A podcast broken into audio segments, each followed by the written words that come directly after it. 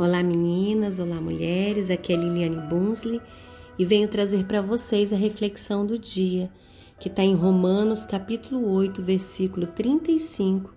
Na versão NVT vai dizer o seguinte: O que nos separará do amor de Cristo? Serão aflições ou calamidades, perseguições ou fome, miséria, perigo ou ameaças de morte?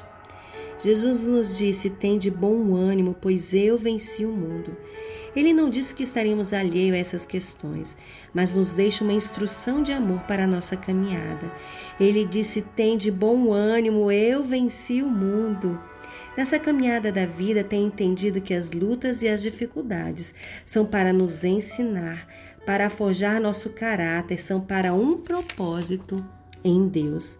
O Senhor veio para nos dar vida e vida em abundância, vida plena, vida em amor. Mas em meio a essa caminhada enfrentaríamos dias maus.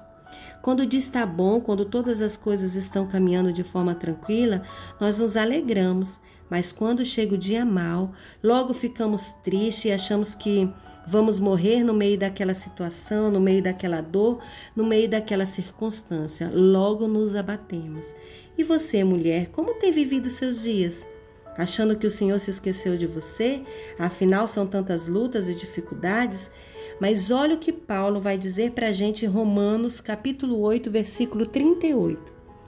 Eu estou convencido de que nem morte nem vida, nem anjos nem demônios, nem o que existe hoje, nem o que virá no futuro, nada em toda a criação jamais nos separará do amor de Deus revelado em Cristo Jesus, nosso Senhor. Aleluia, glória a Deus.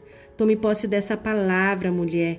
Se revista de fé no Senhor, de que está contigo em toda situação. Continue caminhando, perseverando nesse amor e crendo que nada nos separará do amor de Deus.